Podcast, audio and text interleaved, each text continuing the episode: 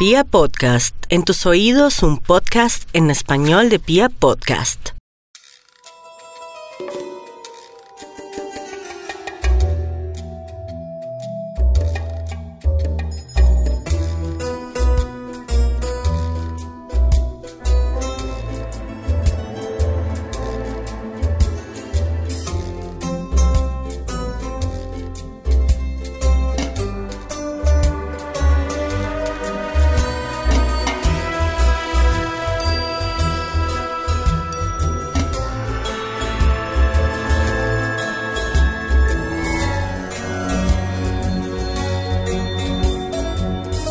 La justicia se plantea como uno de los escenarios más complejos del comportamiento ético de nuestra sociedad.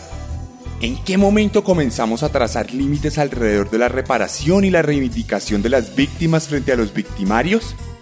¿Cuándo dejamos de castigar los crímenes de la misma forma en que fueron perpetrados? La disyuntiva de la justicia es tan delicada que en muchas ocasiones se recurre a medios indignos para alcanzar fines aparentemente justos. ¿Cuál es la diferencia entre un Estado que asesina psicópatas y ciudadanos que vengan la muerte de sus familiares contratando sicarios que limpien la memoria de los fallecidos? Pensándolo un poco más allá, ¿en qué momento comienzo a sonar como un auténtico sociópata o como un paramilitar sediento de sangre cuando me planteo estos cuestionamientos? Pensemos en Batman o en Iron Man, personas comunes que se disfrazan de héroes y buscan justicia por sus propios medios aprehenden criminales llegando a asesinarlos en ocasiones. Trabajan bajo la línea de lo legal y ayudan a limpiar el mundo de ciertas escorias que solo saben causar el mal. Hagámoslo más fácil. Pensemos en el castigador. Aquí no hay matices, no hay un código y no hay nada más que una máquina de matar que desmantela mafias enteras a sangre y fuego mientras el público aplaude la venganza fría y la justicia por propia mano algo que en la vida real es condenado por el Estado y supuestamente transgrede los cimientos de una sociedad civilizada en la que priman los derechos humanos. ¿En qué momento pasamos de ser personas sedientas de justicia para convertirnos en bestias ansiosas por sangre? ¿En qué momento la venganza deja de ser un acto heroico para rebajarnos a los sótanos más oscuros de la condición humana?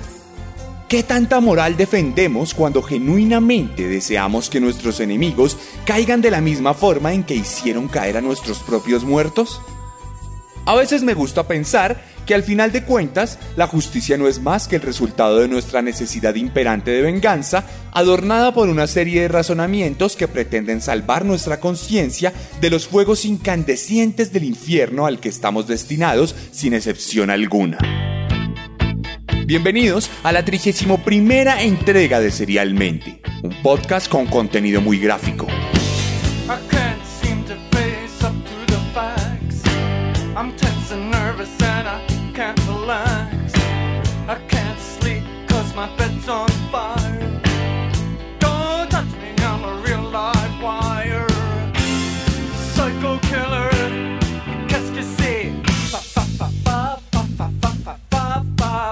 Bueno, y desde nuestro prolongadísimo encierro, quiero contarles una historia muy particular. Un caso atípico entre los psicópatas que marcó una suerte de leyenda entre asesinos y que permitió la proliferación de historias míticas que en algunas ocasiones atravesaron las fronteras de lo real y se instauraron en la mente de los hombres como auténticas verdades. Este hombre fue conocido durante muchos años como Pedrito el Matador pero un tiempo después recibió un apodo que encuentro particularmente atractivo. Y en este capítulo se enterarán por qué. Hoy les voy a contar la historia de Pedro Rodríguez, el Dexter brasileño.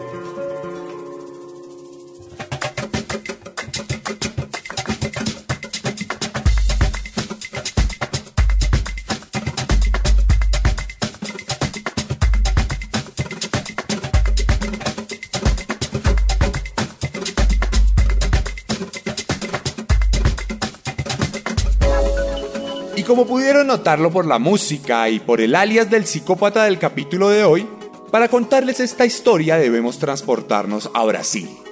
Ese país que ha contribuido tanto a la identidad latinoamericana de la que nos sentimos orgullosos, pero que a la vez parece una tierra extraña y misteriosa que puso en su lenguaje una barrera cultural que nos ha impedido amalgamarnos como quisiéramos. En ese país de cientos de miles de kilómetros de extensión nació Pedro Rodríguez Filo, el 17 de junio de 1954 en Santa Rita do Sapucay, en el estado de Minas Gerais. En este caso, como en pocos de Serialmente, debemos remitirnos a antes de su nacimiento para empezar a contar su historia. Porque un acontecimiento ocurrido mientras estaba en la barriga de su madre fue fundamental para determinar el futuro siniestro que se le auguraba a este personaje. Pedro fue engendrado en una familia obrera de clase baja, de esas típicas que salen en las películas brasileras y que representan la mayoría de la población de nuestros países en desarrollo. Viniendo de una familia sin mucha educación y ocupante de la base piramidal de la comunidad, era natural encontrar conatos de violencia de género, machismo y otras tantas manifestaciones de subdesarrollo típicas de los tiempos que corrían por entonces. En ese plano, el futuro padre de Pedro, también llamado Pedro, maltrataba constantemente a su esposa en el marco de la cotidianidad. Un día, cuando la mujer ya llevaba varios meses de embarazo, el hombre llegó borracho a la casa y decidió golpearla sin conmesuración, asestándole varios puños y patadas en el vientre donde se gestaba el futuro Dexter. Dicen que uno de estos golpes afectó fuertemente el desarrollo cerebral del niño, inhabilitando varias funciones emocionales y sensoriales, entre las que, como pueden imaginar, se encontraba la empatía. A lo largo de Serialmente hemos conocido varias historias de psicópatas implacables. Muchos de ellos tienen en común algún episodio de maltrato y ciertas patologías de comportamiento. Sin embargo, también se han conocido diferentes casos de golpes severos en la cabeza o episodios dramáticos en hospitales como ocurrió por ejemplo con Jeffrey Dahmer. En la cultura popular brasilera se entiende esta patada mortal como el inicio de un camino lleno de odio y de violencia.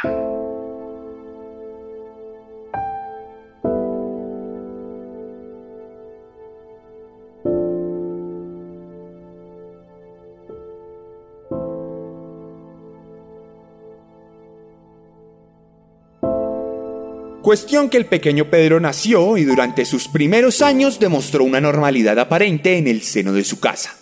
La violencia que sufrió su mamá no fue particularmente transmitida al hijo, quien se comportaba como todos los niños de la barriada y nunca protagonizó episodios particularmente extraños. Sabemos que los psicópatas no se hacen o no nacen exclusivamente, Sabemos que todo es un compendio de acontecimientos que un día arrojan como resultado la explosión enajenada de un paciente acosado por demonios internos. Esa explosión inevitable llegó a la vida de Pedro cuando tenía 13 años, un día en el que se enfrascó en una pelea con uno de sus primos. Pensemos en que cuando estamos forjando nuestra personalidad es común tener episodios de peleas y violencia. Es normal encontrarnos en Internet con videos de niños golpeando a otros en reacciones instintivas sin mucha reflexión. Es como si naciéramos predestinados al mal, y si no fuera por las enseñanzas de nuestros padres, no entenderíamos que es incorrecto golpear a los que nos rodean porque hacen algo que no nos gusta o tienen algo que queremos. Pero en este caso, no se trataba de una simple rabieta.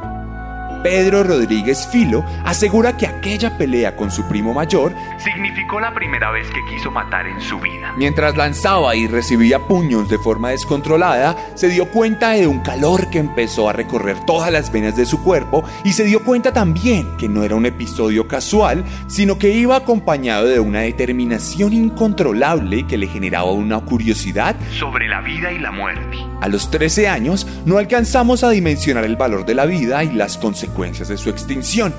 Pero sí tenemos las bases de respeto claras, por lo que no es normal que nuestros impulsos violentos se traduzcan en auténticas ganas de matar que perduran luego de los picos de ira incontrolable. De hecho, en aquella ocasión, Pedriño logró empujar a su primo contra una procesadora de caña, lo que ocasionó que el joven tuviera que ser remitido a urgencias, quedando al borde de la muerte. Esa escena de su propio primo siendo consumido por el dolor le resultó particularmente atractiva. Se dio cuenta entonces que estaba llamado a infligir daño a quienes lo rodeaban. Pero del otro lado de la balanza se encontraban todos los códigos morales que la sociedad había estipulado siglos atrás y los fuertes esfuerzos de su madre por convertirlo en una persona decente.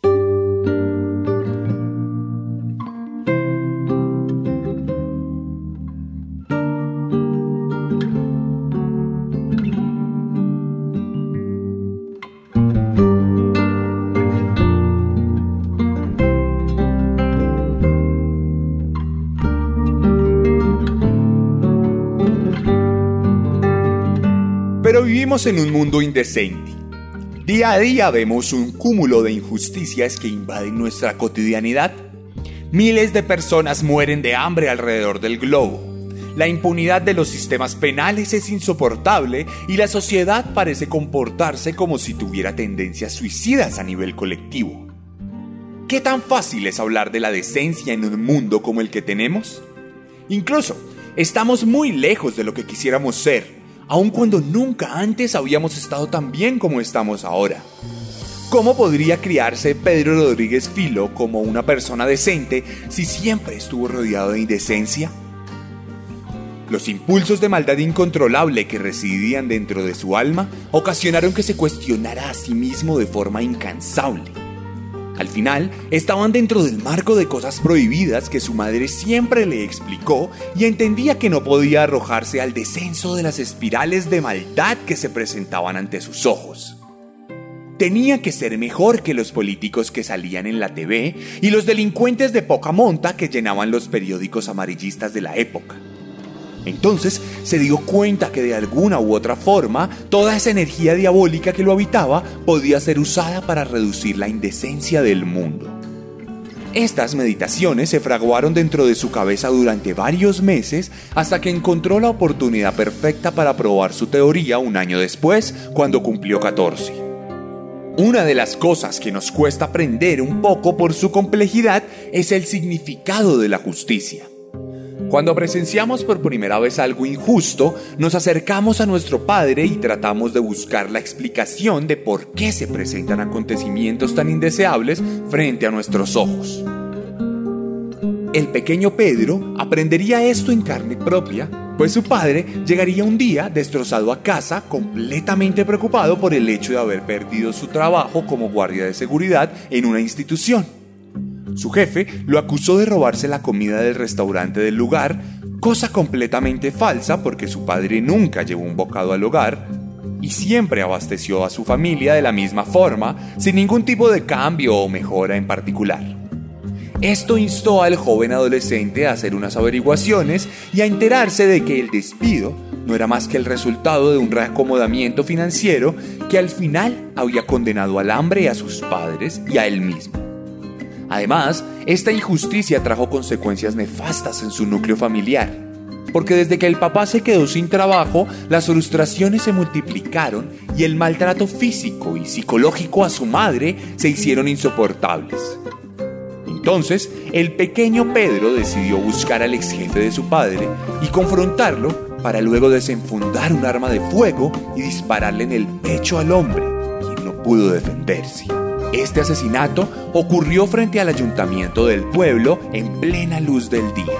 Y sin embargo, nunca se culpó directamente a Pedro debido a que por aquel entonces, como hoy y como siempre, el crimen dominaba completamente las calles brasileras.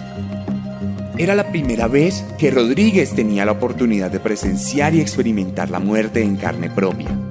El cuerpo inerte del ex jefe de su padre se tornó completamente fascinante ante sus ojos. La sangre que emanaba de forma alborotada de su cuerpo entintaba las calles para convertirlas en auténticas obras de arte. Y los gritos de los testigos asustados se escuchaban como una banda sonora celestial que apaciguaba las urgencias más incontrolables del joven Pedro.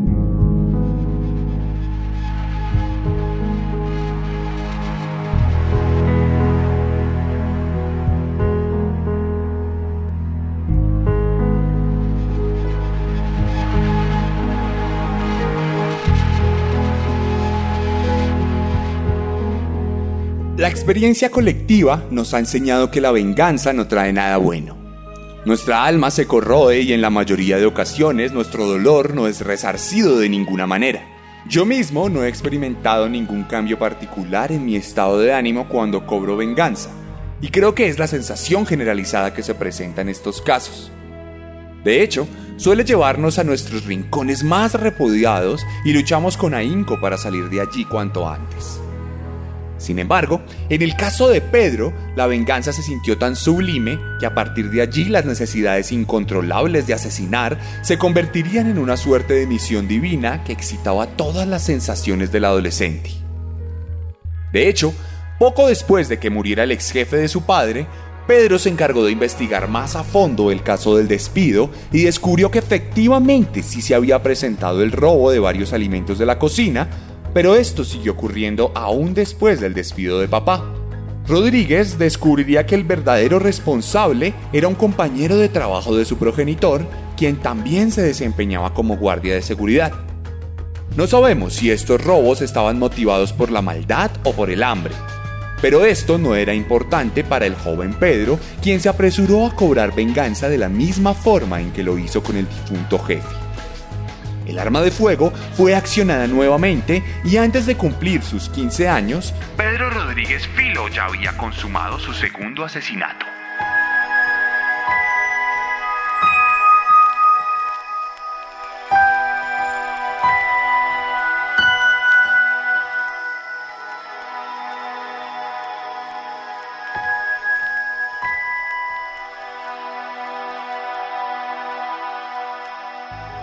Este segundo homicidio ya sería suficiente para que las autoridades pusieran sus ojos sobre Rodríguez, por lo que siendo todavía un adolescente, decidió irse a vivir a Sao Paulo.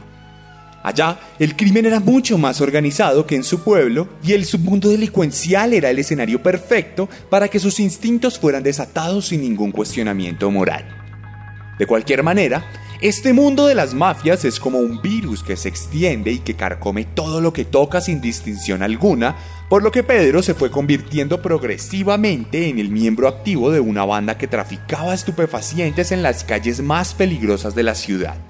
Allí conoció luego de un tiempo a la que sería su futura esposa, Botiña, una mujer que recientemente había enviudado de uno de los líderes del narcotráfico en la ciudad y que encontró en Pedro a un joven responsable y decidido. Esta unión terminó por introducir al hombre en este mundo del crimen organizado y lo convirtió en un auténtico narco urbano como los que solemos ver en las producciones audiovisuales del país carioca. Botiña le enseñó a Pedro todo lo que necesitaba saber para abrirse camino entre sicarios y narcos. Le enseñó el valor del honor, la necesidad del salvajismo y la importancia de la codicia. Juntos prosperaron en el mundo oscuro de Sao Paulo y se supieron erigir como una mafia temible y respetable. Pero el submundo delincuencial es implacable y pronto la vida se encargaría de recordarle a Pedro que la muerte es una compañera fiel.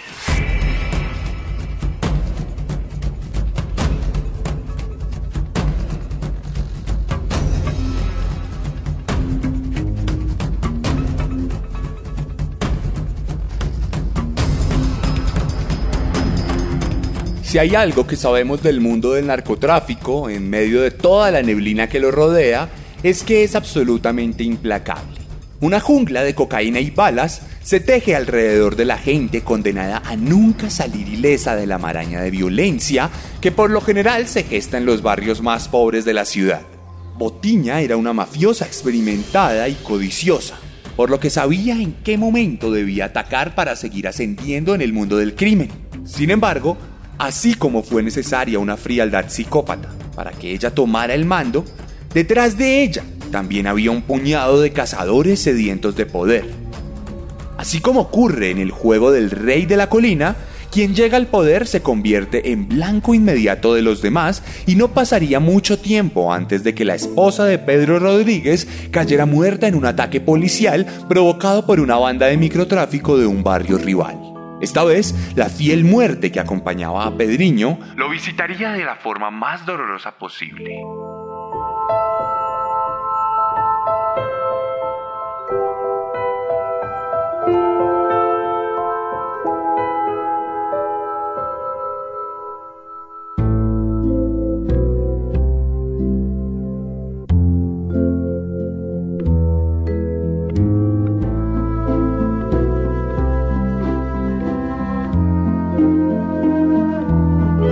Los asesinos de Botiña cometieron el error crucial de no eliminar con ella a su esposo.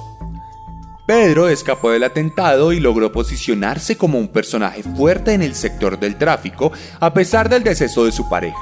Pocas semanas después de que sus verdugos creyeran que su toma del poder había sido completamente exitosa, Rodríguez reuniría un grupo de ataque con los colegas más sanguinarios y prepararía su venganza de la forma más dramática y elegante posible cuando entrara completamente armado al matrimonio de uno de los nuevos cabecillas y desatara una masacre similar a las que se ven en las películas sobre este mundo.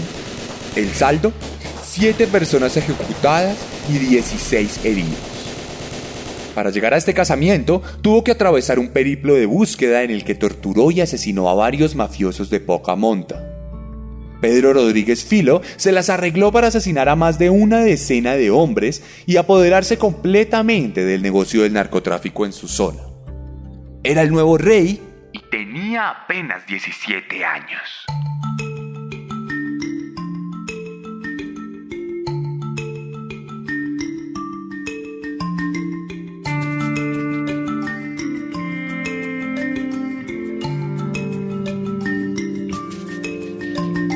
Pasaron los meses y Pedro cumplió la mayoría de edad.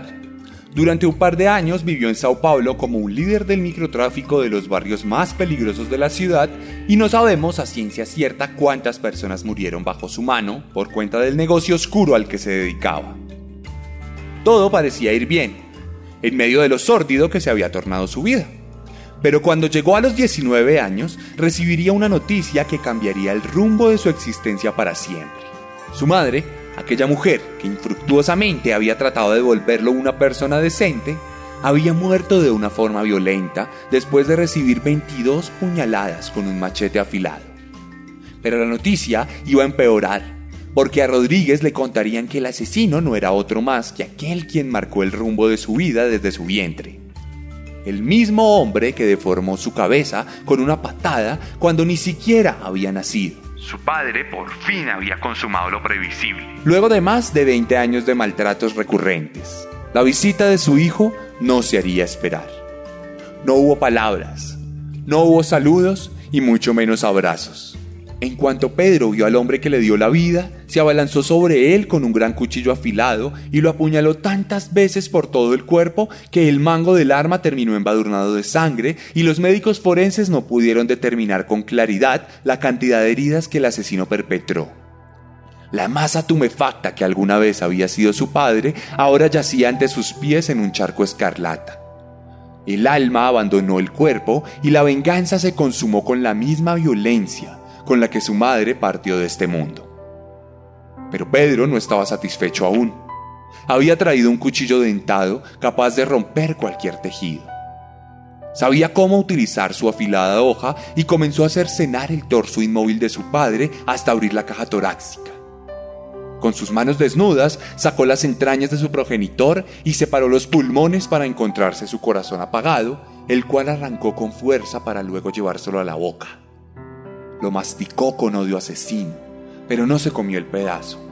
Luego de saborear el órgano donde residía el alma putrefacta de su padre, decidió escupir los tejidos de carne sobre la cara que alguna vez admiró y defendió. Lo suyo no era un impulso caníbal. Lo suyo, en realidad, era una siniestra forma de firmar su venganza con poesía abyecta. Pedro Rodríguez Filo había cometido el más atroz de los crímenes.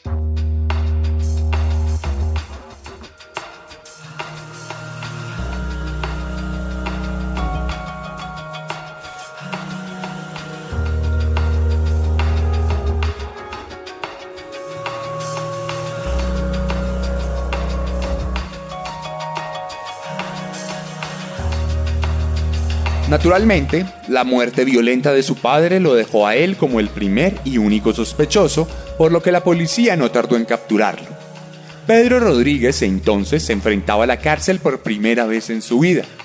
Algo que puede sonar como una maldición, pero que en su caso resultó como una suerte de bendición, pues aún no había olvidado su misión de limpieza de la sociedad.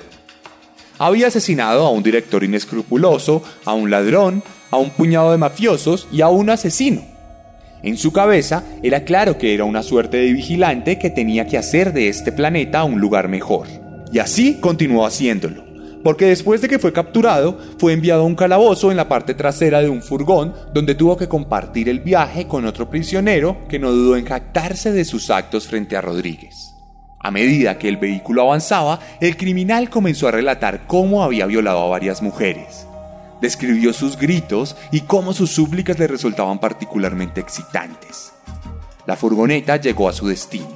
Los guardias abrieron las puertas traseras y se encontraron a Pedro Rodríguez respirando agitadamente mientras retiraba sus manos de la garganta del violador, quien había muerto en pocos segundos ante la furia asesina del sociópata indignado por su maldad.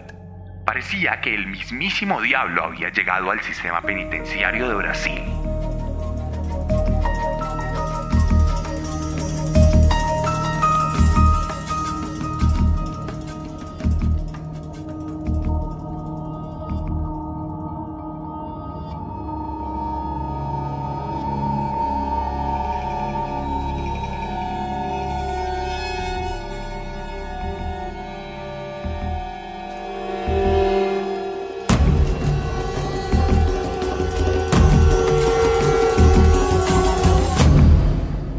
Si ustedes son oyentes frecuentes de Serialmente, saben de qué les voy a hablar. Dexter Morgan es un forense estadounidense que trabaja como analista de sangre en la policía de Miami. Es el mejor en su oficio en todo el estado y ha sabido construir una carrera exitosa gracias a sus conocimientos y su perspicacia a la hora de analizar manchas de sangre de las escenas del crimen. Dexter es un hermano amoroso, un padre responsable y un esposo ejemplar. Pero Dexter también es un psicópata que tiene unas urgencias incontrolables por matar y por ver correr la sangre de sus víctimas entre los plásticos que dispone antes de asesinarlas. El padre adoptivo de Dexter, Harry, es un policía que salvó al pequeño en una masacre y que se enteró rápidamente de sus impulsos asesinos, por lo que le enseñó una serie de técnicas y de reglas para evitar que alguna vez fuera capturado y enviado a la pena de muerte. Ese orden, Dexter aprendió un código moral que determinó su conducta como asesino. Morgan aprendió a esconder el rastro de sus crímenes, a memetizarse en la sociedad y sobre todas las cosas a elegir a sus víctimas de forma correcta. Solo mataba asesinos. Los estudiaba profundamente y los abordaba cuando habían evadido a la justicia y era claro que seguirían matando. El vigilante de pelo rojo nos maravilló a los televidentes durante ocho temporadas en las que pudimos ver la transformación de su arco temporal. Mi serie favorita de todos los tiempos, la cual me estoy repitiendo ahora mismo luego de varios años y cuya banda sonora hemos escuchado durante todo este capítulo. Pues resulta que, como Dexter, Pedro Rodríguez Filo se dedicó durante toda su vida en prisión a limpiar la faz de la tierra de criminales. Normalmente las historias de Serialmente llegan a su final cuando el protagonista es puesto tras las rejas. Pero a sus 19 años... La vida homicida de Rodríguez apenas estaba por comenzar.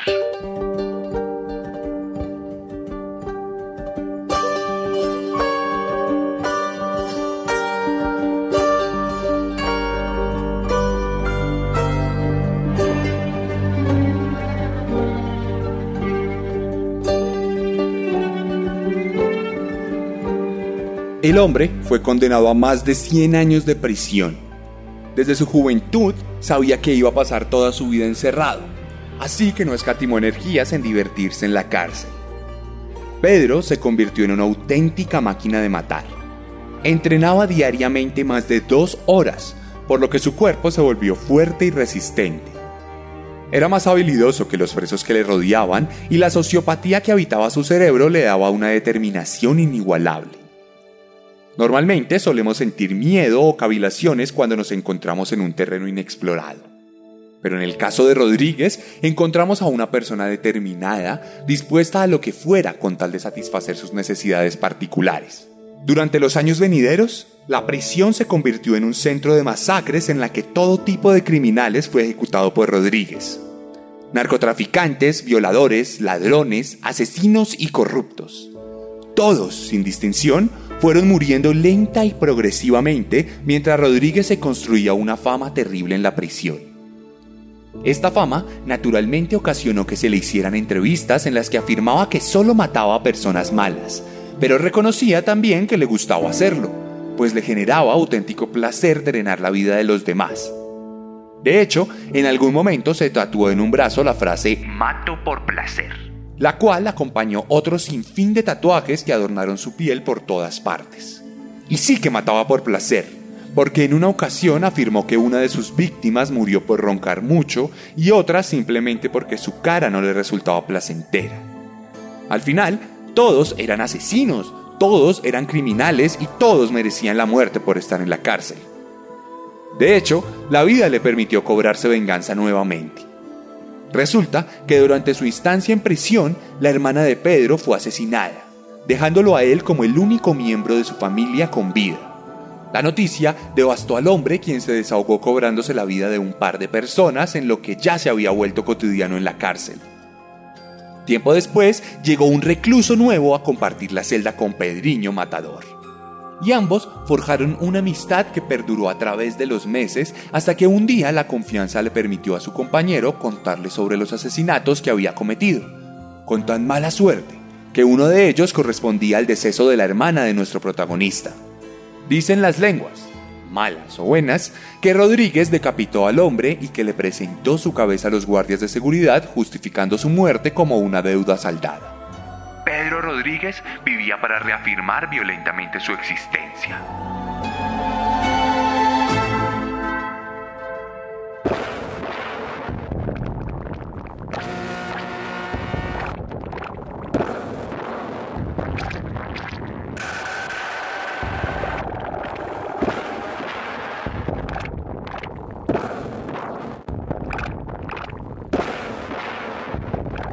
Naturalmente, el miedo cundió entre la población carcelaria que compartía reclusión con Pedro. Las autoridades trataron de aislarlo, pero cada descuido era aprovechado para perpetrar un nuevo asesinato. Al final, los guardias incluso llegaron a ver en él un elemento disuasorio de los demás criminales que ocupaban el penal.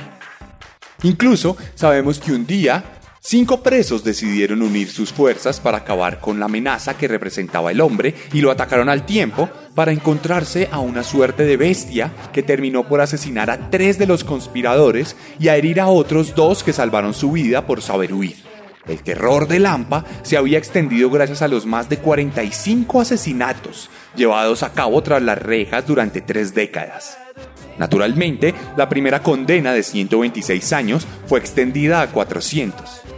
Pero aquí entró en vigor un decreto de principios de siglo en el que se prohibía que cualquier recluso durara más de 30 años en prisión, por lo que increíblemente Pedro Rodríguez recobró su libertad en 2007 a pesar de que para entonces se cree que había matado a un total de 70 personas a lo largo de su vida criminal. De hecho, durante su tiempo en prisión, el hombre había entablado una relación epistolar con una reclusa de una cárcel de mujeres, con la cual establecería una relación formal y estable una vez en libertad. Parecía que el mundo tenía algún sentido extraño de la justicia.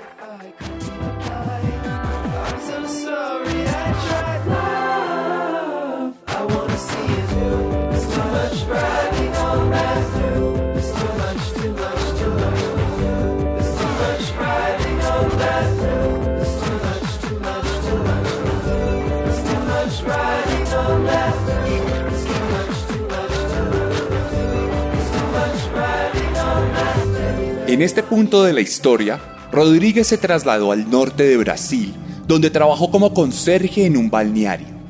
Aunque parecía mantener su vida oscura, porque en varias ocasiones afirmó que estaba adelantando un plan para matar al maníaco del parque, Francisco Assis du Pereira, un asesino serial brasilero que estranguló a 11 mujeres y que hoy en día aún purga su condena en prisión. El caso es que Pedro nunca se alejó de su vida oscura y cuatro años después de ser liberado volvió a ser capturado, pero esta vez por crímenes menores como la tenencia ilegal de armas y el amotinamiento. Esto lo llevó nuevamente tras las rejas donde supuestamente logró su regeneración final. Bahia, meu filho. Firme e forte aí, meu parceiro. Mandou um monte de nome aqui, companheiro. Como é que eu vou lembrar desses nomes todos aqui, meu? É, meu irmão. Poxa. Oh, Tá bom? Ah, falou, abração pra tu aí, meu amigo. Tá ligado que você é meu irmão de fé mesmo. Tá? Tá ligado que eu te devo muita obrigação. Você é guerreiro, firmeza. Por isso que São Jorge Guerreiro te protege, tá? Você, tá? E deixa um abração aí, firme e forte aí, pro esquerda aí, pro Leandro de lá de Mato Grosso, entendeu? A gente esquece, meu, tá? Outra hora a gente faz um vídeo mais da hora aí, caminha pra, pra, pra cara companheiro. Assim, na loucura, aqui eu vivo sozinho no meio do mato, só eu e Deus. É, meu irmão. Só eu e Deus aqui. É, que eu, é melhor viver no meio dos bichos, de cobra, largato, jacaré, do que viver no, no, no meio de certos seres humanos. Não, já não se faz ser humano como. Entendeu, parceiro? Fica com Deus aí. Um bom carnaval para você, os companheiros aí que mandou os nomes aí que eu esqueci quase todos, tá bom? Um abração de guerreiro aí, firme e forte, tá? Sofrer com paciência é aprender e compreender as lições da vida. Falou, meu irmão? En 2018, Pedrito Matador recobró nuevamente su libertad y quiso dejar claro que sus días de asesinato habían quedado en el pasado. Gracias a todos los homicidios cometidos, ganó una fama considerable en Brasil, donde se le entrevistó muchas veces como una figura pública auténtica. Decidió crear un canal en YouTube, el cual actualiza periódicamente, donde cuenta anécdotas pasadas, hace chistes en el marco de la cotidianidad y promociona constantemente su libro autobiográfico, sobre el cual ha vendido miles de copias en los últimos años. Parece que el Dexter brasilero en realidad se convirtió en Pedrito Exmatador, tal como lo indica su nombre en YouTube. Lo más seguro es que por su diagnóstico psiquiátrico que nos indica falta de empatía y de conciencia, pase sus noches en absoluta paz sin ningún tipo de remordimiento.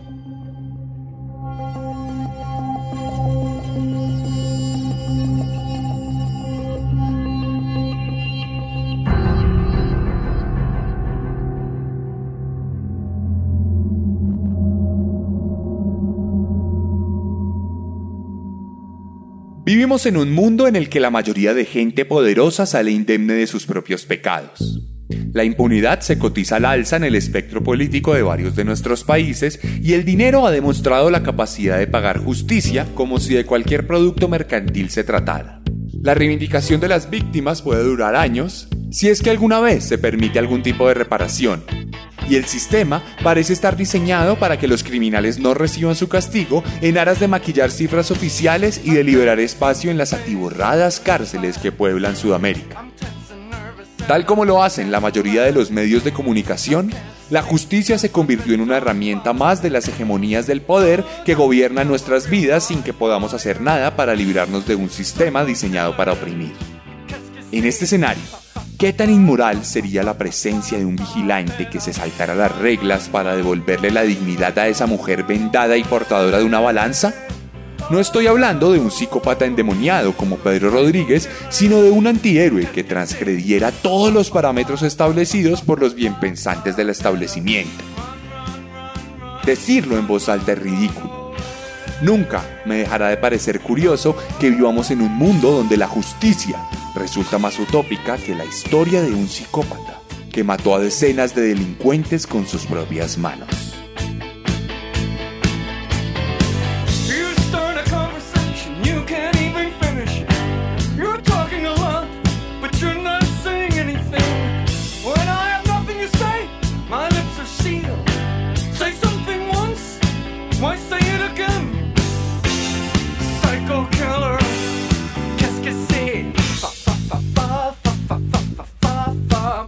Y esta fue la historia de Pedro Rodríguez, la 31 primera entrega de Serialmente en Vía Podcast. Si quieren ver imágenes de este asesino, pueden pasarse por mi Instagram, arroba elarracadas, arroba guion bajo guion bajo arracadas y revisar los highlights. Allí van a encontrar todas las semanas un nuevo asesino para que se horroricen un ratico. También van a encontrar una publicación en mi feed donde van a poder ver otras fotografías distintas a los datos que les voy a dar en las historias y además allá pueden comentar lo que piensan del capítulo, qué les pareció, qué es su opinión y por otro lado me pueden contar cuál es su posición respecto a estos vigilantes, respecto a estos justicieros que se saltan la ley para poder impartir justicia. Cuéntenme su opinión y la comentamos, hablamos un ratico. He estado un poquito atrasado con las respuestas a comentarios, pero me voy a poner al día. Además, les cuento que para este encierro ya tengo nuevamente varias copias de descenso a mi disposición, las cuales les puedo enviar firmada a su casa con un par de regalos, un sticker, un separador, y ahí van a poder ustedes disfrutar un poco más de la oscuridad que nos habita, pero desde el punto de vista literario. Si les gustó este podcast, por favor recomiéndenlo a todos sus conocidos para que cada vez seamos más los que nos maravillemos y nos horroricemos con esas historias de asesinatos. No olviden compartirlo en todas sus redes sociales, no olviden taguearme cuando lo compartan y por favor, extiendan la voz de Serialmente. Espero que se sigan cuidando en casa porque todavía nos queda lo más difícil de esta pandemia. Les habló Sebastián Camelo. Nos vemos la próxima semana con un nuevo monstruo porque recuerden que siempre podemos ser peores.